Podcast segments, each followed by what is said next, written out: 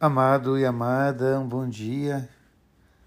Olhando a leitura de hoje do livro do Eclesiástico, eu me lembro dos grandes místicos, homens e mulheres em busca da luz, homens e mulheres em busca da unidade. É muito interessante porque o texto fala da busca da sabedoria. E buscar a sabedoria é exatamente buscar a luz. Por isso a unção era tão importante. O rei era ungido, o sacerdote era ungido, o profeta era ungido, porque o rei, o profeta, o sacerdote eram pessoas que precisavam ter sabedoria, precisavam ter luz para iluminar a vida dos outros. Por isso essa imagem tão bonita que a igreja usa de si mesma. Ela é como a lua. Ela não tem luz própria, mas ela reflete a luz de Deus.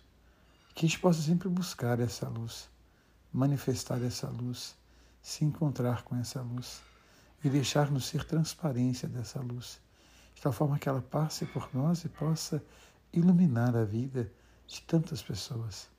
Que a gente possa nos abraçar nesse amor, nos acolher nesse amor de Deus e que a gente possa fazer da nossa vida um vale a pena, fazer da nossa vida uma delicadeza de Deus.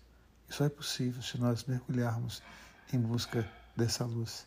Se nós viajarmos as viagens da nossa vida em busca dessa luz, guardando sempre o amor de Deus, do Deus que ama você, do Deus que ama em você.